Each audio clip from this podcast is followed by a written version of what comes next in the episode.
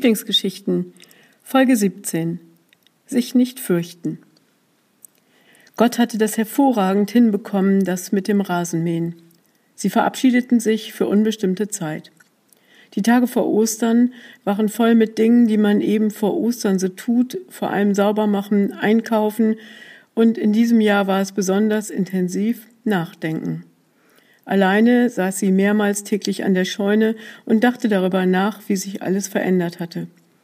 Gestern war sie einkaufen gewesen, das hatte ihr überhaupt nicht gefallen. Die Menschen machten große Bögen umeinander, wie es auch von ihnen erwartet wurde. Einige schauten sich ängstlich und verunsichert nach dem nächsten Fluchtweg um, sollte ihnen jemand zu nahe kommen. Andere, und darüber musste sie wirklich öfter nachdenken, hatten böse und abschätzende Blicke, sobald ihnen jemand zu nahe kam. Sie bewunderte die Kassiererinnen, die trotz aller Belastungen freundlich und zuvorkommend waren. Ich weiß nicht, ob ich das könnte, dachte sie öfter bei sich. Eines war ihr noch aufgefallen. Es war eigentlich nicht möglich, sich mit einem bekannten Menschen zu unterhalten. Denn stand man zum Beispiel zu zweit im gebührenden Abstand zwischen Schinken und Quark, um sich für ein paar Minuten zu unterhalten und sich zum wiederholten Male zu sagen, wie sehr man sich gegenseitig vermisse, kam bestimmt jemand an, der genau in diesem Moment Schinken oder Quark brauchte und der dann auch entsprechend auffordernd die beiden Gesprächspartner ansah.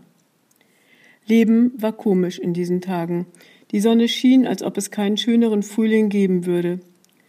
Wenn es nicht alles so komisch wäre, wäre es richtig gut, sagte sie spätestens morgen gegen zehn Uhr zu sich selbst.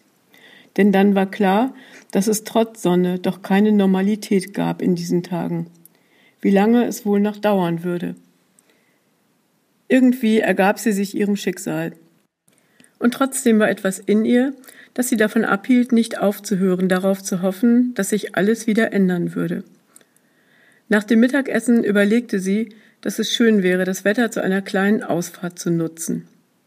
In ihrer Scheune standen seit dem letzten Jahr zwei Motorroller. Jemand hatte ein neues Nummernschild an einen der beiden Roller geschraubt. Sie holte also den Schlüssel aus der Küchenschublade, tauschte die Haussandalen gegen ein paar Turnschuhe ein, griff eine warme Winterjacke von der Garderobe und steckte ihre Sonnenbrille in die Jackentasche. Ihre Freude war groß, als sie merkte, dass der Motor des Rollers gleich beim ersten Startversuch ansprang. Geht doch, sagte sie. Hinter ihr applaudierte jemand. Sie drehte sich um und sah Gott auf dem anderen Motorroller sitzen. Hallo Liebling, wenn du den Helm aufsetzt, wirst du verwegen aussehen. Er hielt ihr einen Mopedhelm hin. Sie nahm den Helm und setzte ihn auf. Dann griff sie nach ihrer Sonnenbrille. Jetzt wirst du dich wundern, sagte sie und setzte auch die Brille auf. Du bist fast nicht wiederzuerkennen, Liebling, sagte Gott, und er zeigte auf seinen Roller und fragte, Hast du den Schlüssel hierfür auch dabei? Ich meine, dann könnten wir gemeinsam fahren. Sie schüttelte den Kopf und verneinte. Der muss erst repariert werden. Ich vermute irgendetwas mit den Zündkerzen, aber sie überlegte kurz, ob das eine gute Idee sei.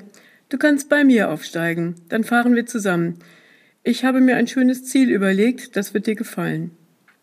Gott zögerte nicht lange, griff einen zweiten Motorradhelm und schwang sich hinter ihr auf den Motorroller. Ist schon etwas eng, sagte sie, aber es geht. Hauptsache, du fährst vorsichtig, Liebling, sagte Gott.